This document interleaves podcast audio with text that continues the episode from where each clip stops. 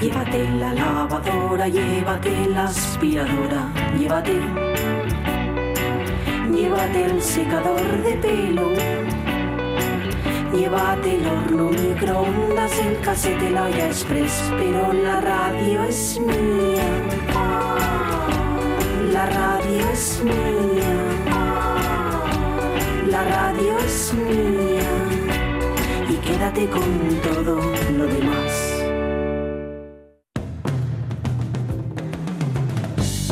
La radio es mía. Pachi Poncela.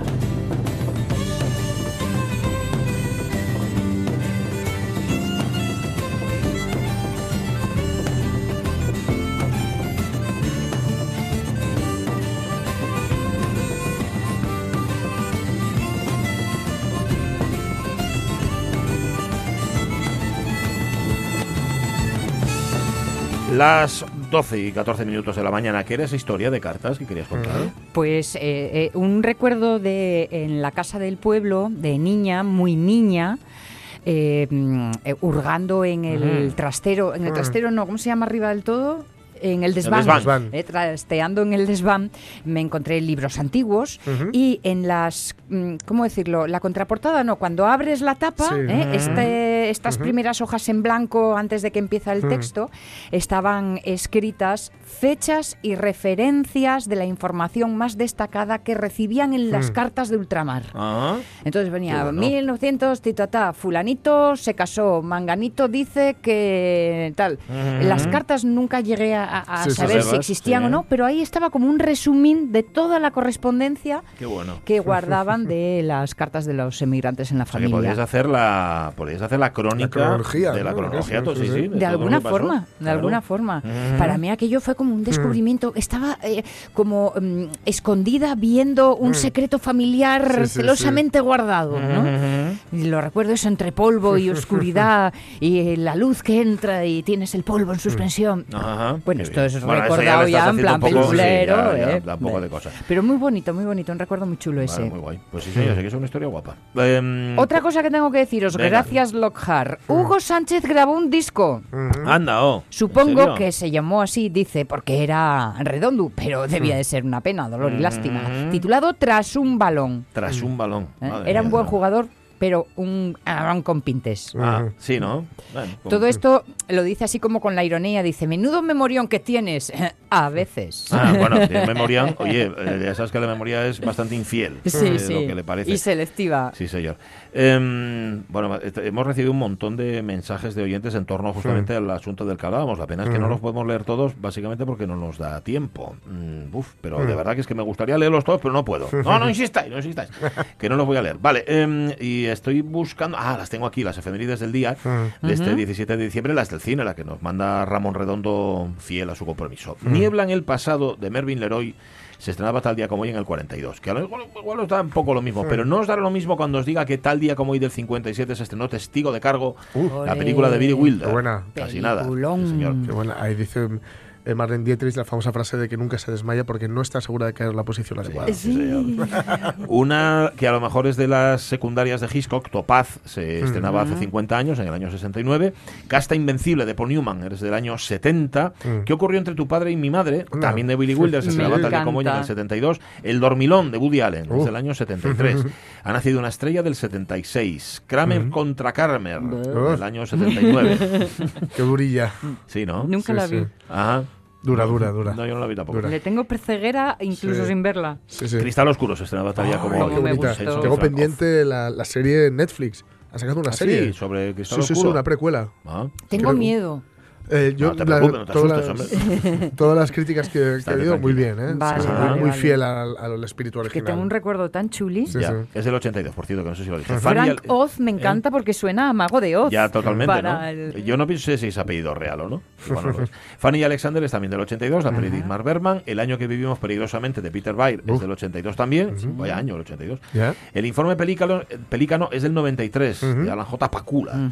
Y La cortina de humo de Barry Levinson del 97. Mm. Que estaba bien esa peli, ¿no? Ni Era- idea. era la, sí, era- es la de Robert De Niro. eh, Es que la sacaron justo además en un momento en el que Estados Unidos estaba haciendo algo muy similar a una cortina de humo, con no recuerdo qué conflicto. sí, sí, sí, Y creaban, creaban Sí. el conflicto. ¿no? Creaban el En- conflicto en la peli. para tapar otro, otro Eso es. asunto. Pues es del 97. En el Mm. 97 también se estrenaba Abre los ojos de Me Amenábar. gustó mucho. Mm, Abre los ojos, yo no la recuerdo. sí, en muy- 2010, ah, sí, ya sé cuál es. Muy guay. Pero Vanilla Sky no, El no, eh, carito- cuidado. el Vanilla Sky es la. Vanilla Sky es la- la- sí, el remake americano. La isla de los olvidados de Marius Holst Mm. es de 2010 y El lobo de Wall Street de Scorsese es del año 2013. Mm. Tal día como hoy nacía el actor Armin Miller Stahl, que se le dio a conocer, lo recordáis, aunque ahora mismo no le veis la cara, por el padre de Jessica Lange en la caja de música. Ujú. Acordaos que hacía de, Ah. hacía de nazi. Sí. había- eh, bueno, Sí, sí, sí. eh, es de estas caras que, es que sí. llevan toda la vida haciendo cine. Ari Folman cumple 57 años, director de animación, el documental Vals para Bashir, que yo no lo vi. Sara Paulson, 45 años tienes, de las que roba escenas al reparto principal, es una secundaria. Sale en un montón de pelis y eh, salía también en Estudio 60, la serie que Aaron Sorkin creó tras El ala oeste de la Casa Mm. Blanca. Ryan Johnson, del 73, cumple 46 años, además de caciplar en el mundo de Star Wars, Los Últimos Jedi, eh, esa es suya, parece ser, El dinero llama mucho, Mm. ha dirigido otros filmes interesantes como Puñales por la espalda, que está ahora mismo en los cines. Jennifer Jones, se cumplen 10 años de su fallecimiento, la canción de Bernadette. Duele al sol. Bueno, yo la recuerdo, Jennifer yo a Jennifer Jones. Jones la recuerdo por El Coloso en llamas, Ujú. fundamentalmente. ¿De Dan- verdad? yo sí. No fastidies. Es que. Dan Andrews eh, se murió hace 27 años, que todos pensabais que era una chica. Le encantaba a mi madre, era un Dan paisano, Andrews. el de Laura, fundamentalmente. Dientinos le llamaba a mi padre. Ah, Dientinos, sí. Sí. Y luego cumple, también está de cumpleaños el actor de origen nativo americano Wes Studi, conocido por Bailando con Lobos, El último Mohicano, Jerónimo Sí. tal. Cumple 72 Bill Pullman. eh, no, Bill Pullman cumple, se- cumple 66, perdón. Ah, Wes Studi es el que cumple 72. Vale, vale. Em, que tiene muchas pelis, Bill Pullman, sale en, en 200.000 pelis. Eh, eh, ah, Peter Farrelly cumple 63, que fue el, el mismo que hizo Dos tontos muy tontos, que yo me reí mucho, pero luego hizo otra alguna otra más.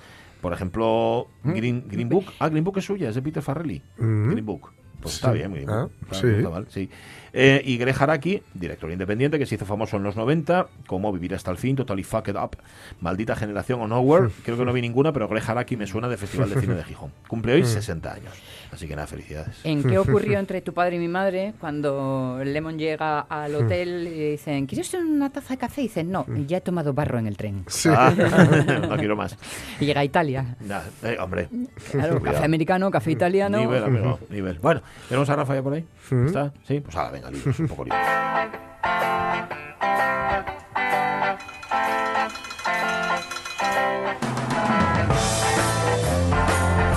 Hola Rafa Gutiérrez Stone, ¿cómo estás? Muy bien. Estuve ayer en la buena letra y no te vi. Ya lo sé, andaba de club de lectura ayer. Ay, amigo, ¿qué teníais en el club de lectura Ah, que leéis? Pues estaba, ayer estaba en el club de lectura de la Biblioteca del Coto y estábamos leyendo lo que encontré bajo el sofá de Eloy Moreno. Ajá. Y hoy tengo club de lectura también en la Biblioteca de- del Llano. Vamos Ajá. a leer El fugitivo que dibujaba pájaros. Bueno, de, de una autora portuguesa que se llama Lidia Jorge, que no conocía y que me gustó muchísimo sí. este libro. Son libros los- ambos de título largo, ¿eh? ¿Mm? Sí, sí, sí. ¿Dónde quedó la peste? Werther. Fausto. No sé. Pues sí. Sí, la verdad es que sí. Es un ya- tráiler el título. dijeron- Ya me lo dijeron cuando viste por aquí. Sí, sí, ahí estuve. mucha ahí rabia estuve. no verte, me Vale, da no pasa nada. Ya nos vemos en otro momento. Estamos en Gijón y muy pequeño Gijón. ¿eh? Ya lo sé, final, ya lo sé. fácil de encontrarse. Bueno, ¿qué traes? ¿Qué traes hoy? Pues mira, voy a empezar a hacer ya como no, no además no tengo muy la semana que viene tenemos programa aquí el día Nochebuena. El Nochebuena tenemos, sí, sí, sí. El día que Vale, no hay es Navidad. estaremos. Bien, Vale. entonces voy bien encaminado porque tenía pensado estos tres últimos programas del año hacer repaso de lo mejor del año, Ujú. Que tengo bastantes cosucas aquí interesantes que quería, que Vale. quería reco- recordar para, para que la gente vaya haciendo sus, sus cartas a los Reyes Magos, o a Papá Noel o al Angulero, o a quien quiera. Entonces, mira, le traigo eh, primero, ya de algunos de estos libros ya hablamos, pero otros me gustaría remarcarlos. Uno, una obra que yo creo que para estos, rega- para estos días de regalo se puede hacer para cualquier edad, es La Odisea de Homero Ilustrada, Uy, que editó. Malpaso. Eh, es una edición, bueno, lógicamente es el, el poema épico de Homero, pues adaptado por Carmen Estrada y después con unas ilustraciones de Miguel Brieva, que son que es un libro extraordinario. Este, si tenéis ocasión de, de ojearlo, es una, es una auténtica joya, con un lenguaje, bueno, con un lenguaje mm, accesible, digamos, Ujú. no, pero pero que respeta profundamente el original y yo creo que aquí tenemos el libro de libros que cualquiera que se pueda dedicar a la escritura Sí, señor. de- debe leer o a lo mejor si lo lee a lo mejor dice para qué voy a escribir más si aquí ya está todo contado no Sí. porque al final aquí lo tenemos todo lo, lo esencial del mundo está aquí metido Y que nadie se asuste porque se lee muy bien, ¿eh? Es una Es- historia es una- emocionante, pasa de cada- todo, está muy bien. Cada uno la puede leer en la lo puede interpretar como quiera pero si quiere hacerlo en su en la línea de aventuras es Muy una bien, sí, joya totalmente, totalmente. Vale. Pues sí. Pues Vale. esta edición de Malpaso Ediciones, la Odisea Ilustrada, es una gran recomendación para que anoten en, en, sus en su carta. Vale. Después, mira, yo creo, mira, el otro día leía un, un artículo, mm, yo creo que era Sergi Belver, no, no recuerdo muy bien, hacía un repaso de, pero hacía de cómo había cambiado la literatura en los últimos años, más que hacer un repaso de las mejores novelas de 2019, él iba casi de 2009 a 2019, qué, qué movimientos hubo en, en el mundo literario, ¿no? Ah, Y él decía que una de las cosas fundamentales, y si estoy de acuerdo, es lo de la autoficción. ujú, Estas novelas que son Sí. casi novela autobiográfica. Sí. Y este año, eh, aquí la hablamos de ella y la recomiendo y la sigo recomendando porque me parece lo mejor de lo mejor que se escribe en los últimos tiempos es la que hace Karl Nausgaard Sí. Sobre Karl Nobel Nausgaard sobre su, su vida y Ujú. acaba de ponerle fin con un título muy significativo que es fin. Ajá, Directamente. mira, ¿ves? Fin. Para despistar y todo. para, para despistar, para que tengamos claro cuál es el último. ¿no? Estos que pero yo creo que si alguien quiere entender Sí. bien lo que es el mundo de la autoficción, que aquí en Mm. España a lo mejor lo cultivó, bueno, pues está Javier Cercas, que tiene, Sí. Sí. es un ejemplo, y sobre todo el libro Ordesa de Manuel Vilas, Sí. También es un ejemplo que, por cierto, tiene la continuación, que es Alegría, con el que ganó Sí. el premio, bueno, quedó finalista del Premio. Planeta, y tengo que decir que me decepcionó un poquitín también. Mm. Había- los habíamos comentado, el de Sí, Javier Cercas, sí. decepcionado del todo, y el de Alegría, pues también un poco. Tengo que decirlo. No sé si es que, no sé, ya empiezo a pensar estas cosas que yo me niego Ujú. tanto, porque tengo soy de, de naturaleza de pensar bien, que son libros hechos apresurados. Sí. A propósito. Porque claro. son libros de Pero encargo. son ¿no? encargados, muy, sí. muy, muy, muy apresurados, me Ujú. parece, porque creo que dos autores que lo hacen muy bien Sí. mm, Sí, no, sí. pu- no Aquí- pueden, sí, no pueden fastidiar de esa manera. no pueden fastidiarlo así, porque el de Alegría es un libro que probablemente más reposado Mm. hubiera continuado perfectamente la línea la línea de Ordesa. Pero si alguien quiere ver eso, una gran autobiografía, pues que lea a Karl Nau- Nau- Nausgaard, empiece esta, esta serie de Milucha, desde su padre hasta este ¿Son fin, seis? ¿Seis? es- Son seis libros. Seis. sí. vale, sí, yo, yo llevo tres. Anda. ¿Merece la pena? Sí. Merece la pena, merece mucho la pena, sí, sí, sí. Sí, porque eh, está hablando de sí mismo, pero por un lado está muy bien porque describe una sociedad que nos es un poquito ajena, aunque esté muy cerca, que es la sociedad nórdica, y la, todo el tema de la paternidad, tanto la, la de su padre como él como padre, eh, como las relaciones humanas, eh, todo, y luego, el, el- no sé, no sé, es, es- en realidad está tratando de los temas universales de siempre, el amor, la Sí. muerte, eh, madurar, envejecer, pero lo hace con, con una prosa maravillosa y, y de tal forma que eh, aparte de la parte, digamos, la parte, perdón, de- del aspecto antropológico que nos pueda resultar interesante, precisamente, aunque no nos suene, porque está hablando de una sociedad que a las 5 de la tarde están cenando y que no sé qué tal, pero aún así te, te, te engancha, te engancha muy bien lo, lo que te está contando. Es durillo, ¿eh? Eh, no, no digo, o sea, se lee muy bien, Sí. Pero lo que lo que cuenta. es durillo en, en bastantes tramos. Sí, sí.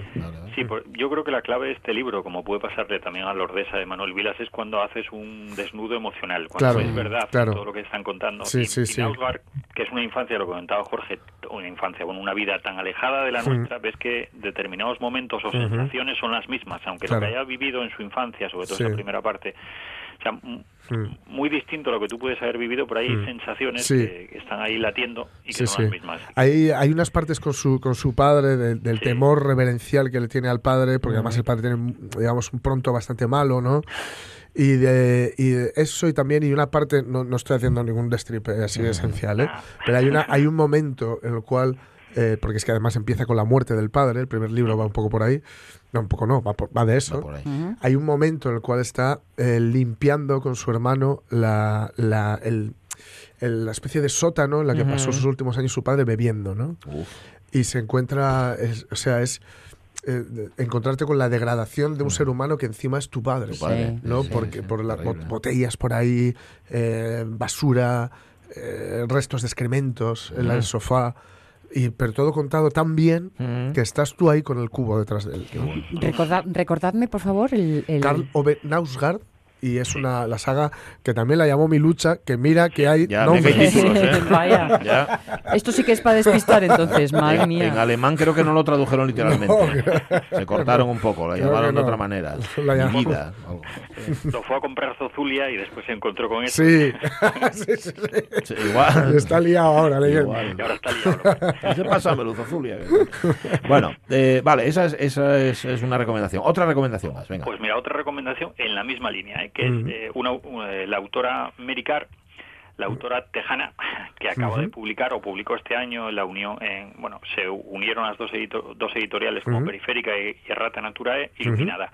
Y aquí tenemos también, volvemos otra vez a la, a la autobiografía, porque nos está contando su vida, una vida, bueno, también muy dura, donde se coquetea con, con las drogas, con todo, todo tipo de, de excesos y te lleva a esa infancia también durilla en Texas, pero aquí si no Nausgar nos lleva bueno a la introspección, Mm. Eh, Mary Carr lo, lo deja todo en el, en, en el humor, sobre todo, porque aquí tú lo estás leyendo y te estás riendo de una serie de, de penalidades y después ves también hay, hay esa impronta también de la literatura como la literatura como sanadora para ella, tanto como lectora como, como escritora. Y es un libro de, de memorias de una vida dura, pero en la que tú la estás leyendo, te estás eh, identificando con ella y después te estás divirtiendo Mm. a raudales. Te lo Claro. pasas muy bien leyendo Americar. Ujú. Es un... Y seguimos en la misma línea. Sí, autoficción. Autoficción. ¿Cómo se llama este libro? Iluminada. Iluminada. Iluminada de Americar. Vale, vale. Le apuntamos también. Venga, otro. Otro, pues mira, uno de los libros que más me gustó este año sin duda y figurará entre lo mejor del año es un tocho de más de mil páginas, de 1200, titulado Escuela Católica Mm. de Eduardo Albinati. Ah. Un libro editado por Lumen y Mm. que es una auténtica maravilla. Este, bueno, lo habíamos comentado aquí también, pero recuerdo, era un grupo de, estamos hablando de una escuela privada italiana, donde hace uno, bueno, esto está basado en un caso real y el propio autor era eh, estaba en esa escuela. Es un caso de violación de una, de una compañera. Y el libro, claro, es la alta sociedad italiana a la que iba esta clase privada, y entonces primera, esta escuela privada, entonces primero te va introduciendo en ese ambiente en el que el autor lo, lo va viendo, ese ambiente totalmente ajeno a la sociedad, porque esa clase privada tiene sus propios, Mm. sus propios códigos, y después el momento en el que se produce la denuncia y después cómo eh, Mm. trata el colegio, cómo tratan las familias, cómo tratan las familias de los Mm. la familia de la que lo sufre, la familia de los de los implicados en ello y eh, te hace un retrato de cómo somos también y de la sociedad i- de la sociedad italiana que al final bueno es una sociedad que sí vemos muy cercana donde Sí, tenemos sí, muchas se parece más que la muy- nuestra. Sí, sí. se, pa- se parece mucho a la nuestra y es un libro en el que te habla sin tapujos pues del sexo, religión, violencia, una novela durísima, pero una, una, una gran novela, yo creo que una de las novelas del año, ganó Ujú. el premio Estrega en, en Italia y está un libro de esos que va a quedar. Mil, Escuela mil Católica. páginas, dices. ¿Qué tiene? 1200 páginas. De, Ah, de ah. sexo, dolor. y Madre, madre. Fijaos que casi todas, mm, así a vuelta a bola pluma, las historias que estás contando de autoficción Sí, son duras, fuertes, descarnadas. Parece que hablar en primera persona ayuda mucho a, a entrar a- al agujero negro del alma, ¿eh? Sí, yo imagino también que muchas veces cuando tengan, tienes estos eh, problemas, todas estas infancias atormentadas, pues ponerlo por escrito, supongo Sí. que Sí. también Sí. te dará Claro. un poco de... Catártico. Pero después los que tienen tanta calidad literaria como tienen como tienen estos autores, autoras que estamos hablando, pues la verdad es que lo convierten en, en joyas. Gran, gran, gran libro, La Escuela Católica. Pues lo apuntamos también. Claro, también es verdad que las historias turbias son las que venden más. Sí. Claro, las historias plácidas y, y Claro, eso. que chico conoce chica. Lo Eh, tal, yo tuve una infancia feliz y sí. bien, mis padres me querían. no tienen que poner ni aparato. Ya, pues, mira, pues imagínate, ni, ni brackets. Bueno, antes no se llamaban brackets, antes se llamaba ese aparato, llevar aparato. el aparato. Eso no, no vende, eso no, No, no, no, no no. para nada. Venga, el último ya, el último libro. Y el, y el último libro. Eh, Libros del Asteroide siempre publica una joya al año. Para mí la joya de este año es Unas vacaciones en invierno del autor escocés Bernard del autor irlandés, perdón, Bernard McClaverty. Siempre que leo el Mac voy a es muy escocés, pero ¿eh? el hombre es de Belfast y hay que decírselo así. Y cuenta la historia, ya, ya lo habíamos recomendado alguna vez aquí, pero como estamos haciendo lo mejor del año, de un matrimonio de edad ya avanzada que se van a pasar un fin de semana a a Ámsterdam. Mm. Ya tienen, parece que tienen una relación ya amable, segura, todo, todo muy tradicional. Y cuando llegan a pasar ese fin de semana y pasan más horas de las habituales juntos Ah. y Sí. tienen más tiempo para hablar, ahí se van viendo todos los secretos que guarda un matrimonio a lo largo de los años, esos secretos que tú piensas que son secretos y la otra persona ya lo sabe. Ya lo sé, y, no te lo- y no te los dice porque no quiere no quiere herirte Mm. pues hace un reflejo también de, de lo que puede ser el amor a, a edades maduras. Sí, señor. Y los Una- matrimonios ya de muchos años y es. todas estas cosas. Es. Los que tengan secretos, ¿eh? los que tengan los Digo que que en, en el mío, por ejemplo, no hay ninguno. Cari. Eh, Cari. Está todo negro sobre blanco. ¿Cómo se llama el libro? ¿Cómo era el libro? Unas vacaciones en invierno. unas vacaciones en invierno de Bernard McClaverty Bueno, pues no lo compres. que no y escocés ¿eh? Que no hay escocés, que irlandés. Bueno, será de familia escocesa, fijo. Eh, Seguro. Eso seguro. Eh, Rafa, nos encontramos aquí el lunes para hablar de fútbol. Esperemos que de Sí. victoria. Y... Chico, y tenemos fútbol también Es verdad, Copa. hoy hay copa, Sí, es verdad, hay Copa hay copa. Además es a un a partido único, ¿no? a partido único Mm. el Sporting ahí en Zamora Sí, señor. sí, señor. Bueno, y juega el Sporting, juegan un montón de equipos asturianos Sí, también. Y no sí, los sí, decimos sí, es todos una barbaridad. Sí, sí, sí, sí, sí, sí, sí. día de fútbol. Y mañana el clásico. Mm. Eso es. Oye, una, una cocina ya apunto yo de, de- Estuve leyendo lo del balonmano a Ramón Gallego, el árbitro, que dice Sí. que, que Mm. puede ser que, que haya cometido una... ¿Una qué? Ahí dudoso, ¿eh? Sí, Sí, eh. Gallego, Gallego dice que, es- que está bien pitado, Sí. que se Sí, Bueno, yo tengan en cuenta que yo os di la opinión del MIFIU, ¿eh? Que no llegue, claro. O sea, Yo, Gallego- fi- yo entre tu FIU y el Gallego, no, no. quedo con tu FIU. Yo Gallego, yo digo que Galle- Gallego. Gallego, que para quien no lo conozca, si lo decimos todos juntos, todo junto puede sonar Gallego y Lamas. Gallego y Lamas. Gallego y Lamas, que pitó, o sea, ha estado, en- no sé, no sé ahora si tres o cuatro Olimpiadas, que yo tengo la suerte de, su, su hermano es muy amigo de mi hermano Ah, Nacho, sí. y de haber charlado varias veces con él de, bueno, de su experiencia vital y de babear abundantemente contándote de Olimpiadas y de. Claro, tal. ¿no? Uf.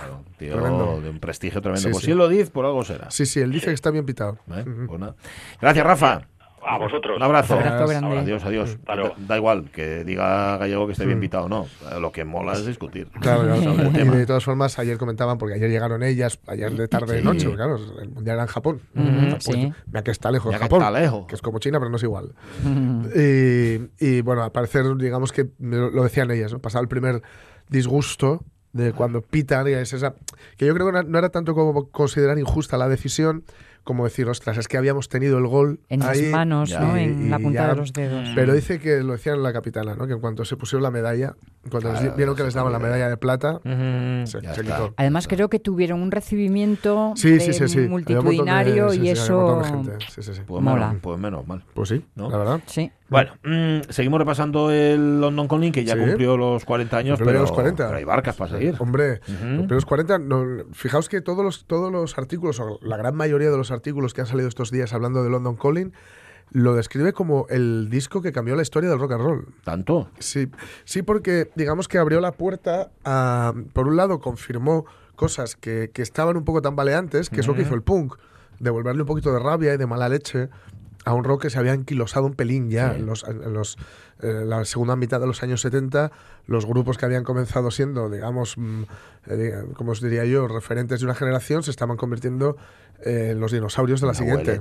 Claro, entonces los Rolling Stones iban en limusina a tocar y, y en helicóptero a los festivales y esto pues ya no tal, ¿no? Y también es el, el disco que comenzó a mezclar en una coctelera occidental elementos que no eran puramente occidentales. Es cierto que, la, por ejemplo, todo el rollo oriental ya había entrado en los 60, pero pues eso, todo el rollo jamaicano y luego también la- unas letras que seguían siendo, digamos, reivindicativas, seguían siendo líricas, seguían siendo la estela de Bob Dylan, Leonard Cohen, de estos au- cantautores que le dieron mucha profundidad a las letras, pero que volvían a ser, no eran parrafadas, Sí. eran más cortas, tenían estribillos, era bailable y que además podía incluso reírse del la propia, digamos, cultura e idiosincrasia del rock and roll. Por ejemplo, ¿qué es lo que se suele decir siempre? Esto de, eh, como que decía Neil Young y que luego lo cambió. Por, por, por- por ejemplo, tenemos a The Who diciendo en My Generation, Hope I Die Before I Get Old. Espero morir antes de, de envejecer. Mm. Y Neil Young que decía, It's better to burn out than to fade away. Es mejor quemarse Ya. que desvanecerse. que desvanecerse. La, la frase que utilizó luego Kurt Cobain Ah, en, sí, su, su en su carta de despedida. Pues entonces ellos decían, eh, los, los Clash, para reírse un poco de esto o para poner un poco el dedo llegada, decían o muerte o gloria. Ay.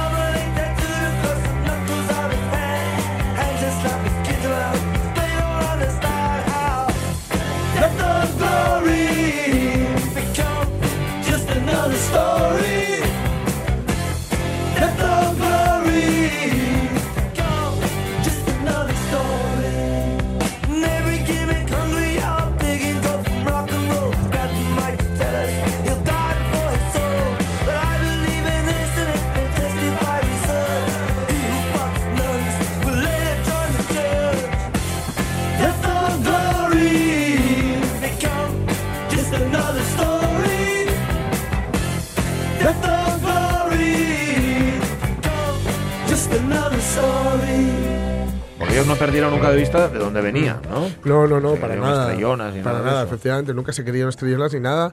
Pero es que lo que, le- lo que digamos, te utiliza muchísimo la ironía para, para decir, mira, aquí está la generación, eso es la generación previa a la suya, que decía, pues esto, lo de espero morir antes de envejecer, es mejor arder que desvanecerse, y ahora están viviendo en unas mansiones Ah. no sé qué, y se les ve que un poco a gana de morir, ¿no? Afortunadamente. Sí. Entonces, con un poco de ironía y luego también teniendo en cuenta que eh, los Clash miraban mucho el mensaje precisamente porque ellos eran la generación, la primera generación que había nacido Mm. y se había desarrollado escuchando rock. Sí. ¿no? Era la, la- la primera, que prácticamente que desde su nacimiento conocían el rock. Pensad que el rock es muy, muy, muy jovencito. O sea que son los primeros hijos del rock. Claro, entonces, eh, bienvenidos. Ah. Mike Ríos. entonces, querían ver el, el mensaje que ellos mandaban. ¿Por qué? Porque, mira, luego lo dirían eh, Oasis en Don't Look Back in Anger. Dice, please don't put your life in the hands of a rock and roll band. Por favor, no dejes tu vida en manos de una banda de rock and roll. ¿Por qué? Porque hay que Bueno, tener cuidado bueno. porque te lanzan estos mensajes nihilistas, pero son mensajes nihilistas que se han convertido en clichés Ya. afortunadamente hay que tener, mejor dicho, eh, es muy sano tener en cuenta esto y tener en cuenta que está muy bien esto que están diciendo, pero no adoptes esa actitud vital. No, claro, claro. No, no, Está no bien lo para las- hagas. para las camisetas, No lo hagas, bien, ¿no? Quédate mejor con esta línea de bajo y con esta con la forma en la que dejan que se desvanezca la canción. You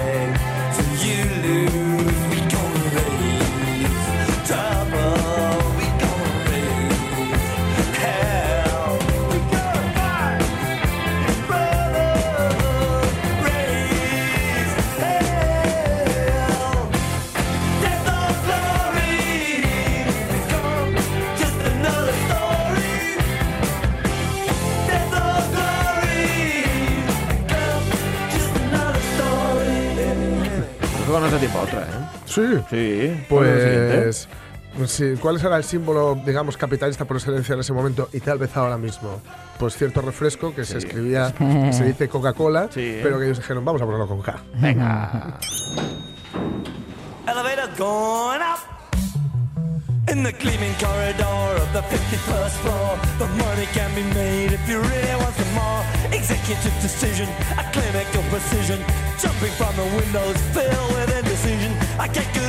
From the advertising world. Treat me nice, party girl.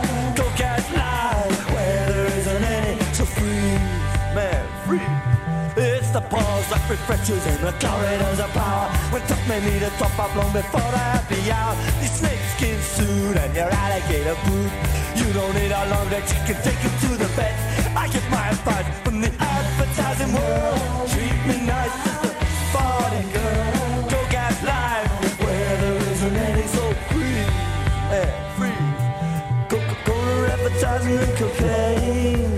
Aquí con esta cosa que es muy cortita, es una canción que no llega a los dos minutos. Ajá.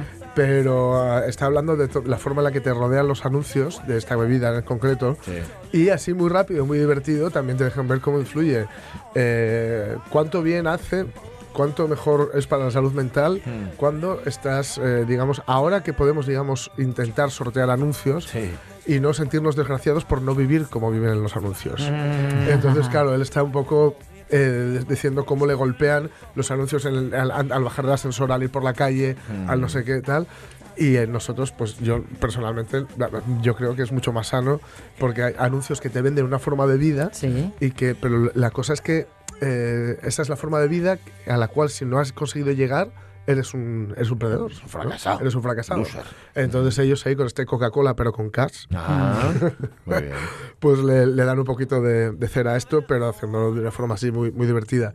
Y, y además, eh, con, te digo, son mm, 1.46. Fíjate. Dura la Nada, canción. nada.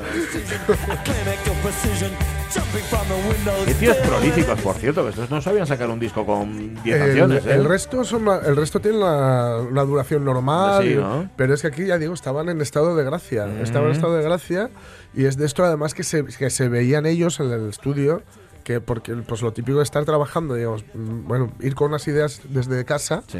y estar trabajando en esas ideas desde casa y estando trabajando en esas ideas que han llevado desde casa, Pum. ocurrírseles más. Más cosas. Y eran válidas. No son porque decían, bueno, venga, va, las apartamos, seguimos con esto. Y vamos a ver si dentro de 15 días esta idea que nos parece buena ahora nos sigue pareciendo buena. Y ahí está. Pues sí que se, se ve que lo era. Ajá. Bueno. Así que por eso, si, les- si, salió, si sale doble, un disco doble no hay que forzarlo. No, no, no, no. Si Que va. sale doble, No, pero- estupendo. porque además si lo fuerzas lo que estás cogiendo, estás rebañando lo que Claro, tienes en el cajón. claro, claro, y eso claro. no funciona. Claro, claro. ¿Cuántas quedan? No, ¿cuántas? Eh, quedan una. No, no muchas ya, ¿eh? Ya, Eh, cinco. sí. Eso ya lo dijiste Cinco- la semana pasada. ¿eh? Cinco Sí. canciones. Sí, sí. Nos Quedan pocas, ¿eh? Nos quedan pocas, cinco dice. canciones del, del London Calling. The door is a Slumdog 44. The barrel Claro, cada vez que viene Susana Rubio alucina y dice, todavía estáis con el London Calling. es que coincide, es que vamos poquito a poco. Sí, sí, sí. Pues, ¿Qué tal? ¿Cómo estás? Bien, bien, Bueno. me- recuperando el catarro. Mira, ya se me oye mejor. Ah, está ¿Eh? mejor. Sí, Ya, sí, ya. sí. La semana pasada tosías mucho. Sí, Bueno, se me oye un poco mejor. Pues si un dueto aquí entre Avellaneda y tú, que metía miedo. Sintonía, por favor, Pamelo.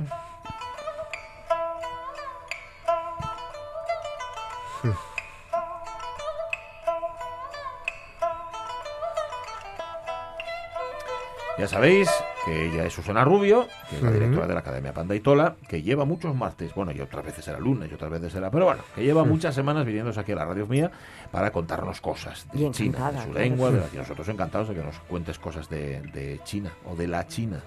De la China y del chino. De la China y del bueno, hoy chino. toca un poco la mezcla. Sí, vale, a ver, ¿por sí, dónde- sí. por dónde vamos Porque, hoy? Bueno, pues, pues un poco como el London Calling. Voy a seguir con Venga. lo que había dejado la semana Venga, pasada. tira. Bueno, recuperábamos el tema de que eso del critica que algo queda, Sí. decíamos, ¿no? Eh, a- en ocasiones las, las noticias y las fake Mm. news, que cada vez son más numerosas, ¿no? Eh, se hacen, se arreglan y, y se, bueno, se, se colocan, ¿no? Para crear unas- una falsa percepción de la realidad que, que uno al final obtiene beneficios de ellos, ¿no? Claro. Eh, bueno, a veces son fake news y otras veces tenemos que inventar que son fake news. No sé si es verdad que Bush estaba leyendo un libro al revés cuando ocurrió el 11S, pero mm, años después dijeron, no, no, no es verdad, estaba leyéndolo de normal y esto lo han tratado lo que era era, un- cuando le, lo- es un documental, está, es un libro para niños. Está porque está en, un- en una, pero es que está con una reunión con niños. Sí, sí, O sea, no es que esté en casa leyendo Winnie the Pooh. No, no, no. Está en una reunión, con niños, pero no se sabe muy bien si la, si la noticia falsa es que, que la leía, mm, o sea, que tenía el libro bien cogido Sí, o sí. que, como en la fotografía que después se hizo viral, Sí, sí, sí. lo tenía mm, pues vuelto boca abajo, ¿no? sí. Eh, el resto, lo cierto es que poner las cosas boca abajo en, en chino se dice tao. Tao. Tao se dice también igual que llegar. ¿Vale? Llegar El se camino del pronuncia Tao. exactamente igual Tao y no tiene que ver con el otro carácter que es camino, que también se pronuncia Tao. Ah. O sea, los tres son homófonos, ¿no? Vale. Pero es verdad que su carácter es completamente distinto. Es decir, Mm. la escritura de esos tres es distinto. Nosotros tenemos en español muchos homófonos que están escritos de forma distinta, ¿no? Con B o con V, aunque nuestra pronunciación luego al final queden igual, ¿no? Como bello. Pues no es lo mismo que uno sea muy bello que uno tenga mucho bello, ¿no? Pues sí. Pero claro, se escribe con B o con V. Lo mismo pasa con los caracteres. Estos tres Tao que hemos comentado, que se pronuncian en cuarto tono, ¿vale? Como enfadados, ¿vale? Todos igual. todos Tao. Estos tres eh, caracteres son diferentes, ¿vale? Realmente en cada carácter hay siempre el mismo concepto, aunque ese concepto es súper inmenso, Sí. ¿vale? De esa forma, Tao puede ser un camino y Tao está en la palabra Jidao, por ejemplo, que significa saber, Ajá. porque es conocer o ver el camino por el que uno debe de ir, ¿no? Bueno, Tao, como decía al principio, los dos primeros, entre llegar y estar boca abajo, como el libro de Bush, ¿no? Pues hay una diferencia. Claro, así ocurrió en el 2011 con el libro de Bush, pero es que en el 2018 la señora Teresa May, intentando conseguir muchas inversiones para Inglaterra, marchó a Shanghái. Y en Shanghái disfrutó, eh, en uno de los, de los sitios, de los rincones más bonitos de Shanghái, de una, mm, una demostración de ese arte maravilloso que es el recorte de papel chino. Vale. El recorte de papel chino, que mm, el primer papel que, se, que está datado en la historia, se descubrió y se le dató como de 2100 años antes de Cristo. Perdón, 2100 años desde ahora, es decir, antes de Cristo, quería decir, Ah. disculparme, ¿no? Vale. Eh, bueno, pues como creadores del papel, también fueron los creadores de doblar el papel y entonces crear la papiroflexia, que ya comentamos aquí, ¿no? Y del recorte de papel, en ocasiones por necesidad y en otras por decoración. Bueno, esta le- este recorte de papel se hizo común entre las madres para las hijas. En realidad, eh, en, en cada recorte de papel lo que intentan es acabar produciendo un dibujo, en ocasiones doblando previamente y recortando y así quedando de forma simétrica a la hora de desdoblar. Sí. ¿Vale? Pero lo que, lo que querían era fomentar la creatividad de los niños, ¿no? de las niñas especialmente, además de la autoestima por hacer un logro sencillo sin tener que dibujarle cuando todavía no tenían suficiente precisión.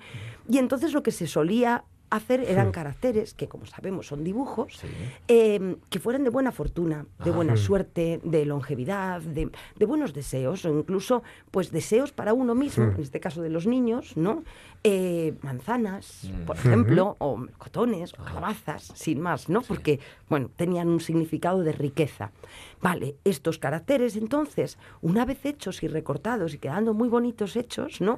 Se le daba la vuelta se le daba la vuelta porque hemos dicho que Tao se pronuncia igual que Tao. Es decir, que al revés se pronuncia igual que que llegue. Ah, Ah, De esa forma, poner el carácter boca abajo Sí, tiene el llegue. significado de que, Claro. que llegue Buen lo que he deseo. representado. Ah. Y así vuelvo a Teresa May, que llega a Shanghái, reconoce, o sea, va, visita Sí. una, eh, bueno, un taller de niños de recorte de papel Mm. y después, una vez que le hacen el carácter favorito de los chinos para hacer esto, que se pronuncia fu y que significa buena suerte, ella y su marido lo muestran boca abajo. Vale. Mientras tanto, el London News eh, decidió eh, decir que había avergonzado a los presentes el matrimonio porque habían puesto el carácter como no debían. De hecho, mm, valientes ellos hicieron un recorte de la imagen y le dieron la vuelta y dijeron, así sería lo correcto. Bueno, de nuevo esto de saber y no saber es un drama. Sí. La noticia sí. en China, en China, en Daily News, pero chino, ¿no?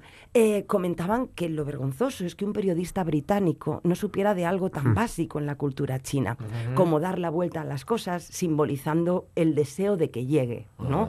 La buena fortuna. Bueno, es curioso también que la palabra eh, noticias en chino se dice xinwen. Xin significa por separado, sería eh, como nuevo, reciente, mientras que wen, curiosamente, es olor. Anda. Es decir, no lo percibes, solo te lo cuentan. Claro, a ti te llega un olor y no sabes exactamente qué es. Vale, la noticia es lo que te llega, pero no lo que tú percibes. Por eso hay un dicho chino que dice que 100 noticias, o sea, 100 noticias de este tipo Sí. valen menos que una percepción. Mm. Vale, porque al final este when no, no es más que una percepción un poco falsa. De hecho, algo fétido sería algo de difícil olor. Nanwen, ¿vale? Algo que huele penosamente es Nanwen y algo que huele maravillosamente como una rosa sería un Haowen. Hao, que significa eh, eh, bueno, ¿no? Cuando decimos hola, decimos ni hao, que es es como que te veo bien. Cuando decimos adiós, deci- decimos otra vez nos percibiremos, o sea, nos sentiremos. No tendremos noticias tuyas, sino Mm. ese tien, que es percibir. Una cosa es lo que nos cuentan, volvemos a lo mismo, ¿vale? El wen, el olor. Sí. Otra cosa es lo que percibimos con los sentidos, nuestro tien. Lo que decimos cuando decimos adiós, zai tien, ya nos veremos.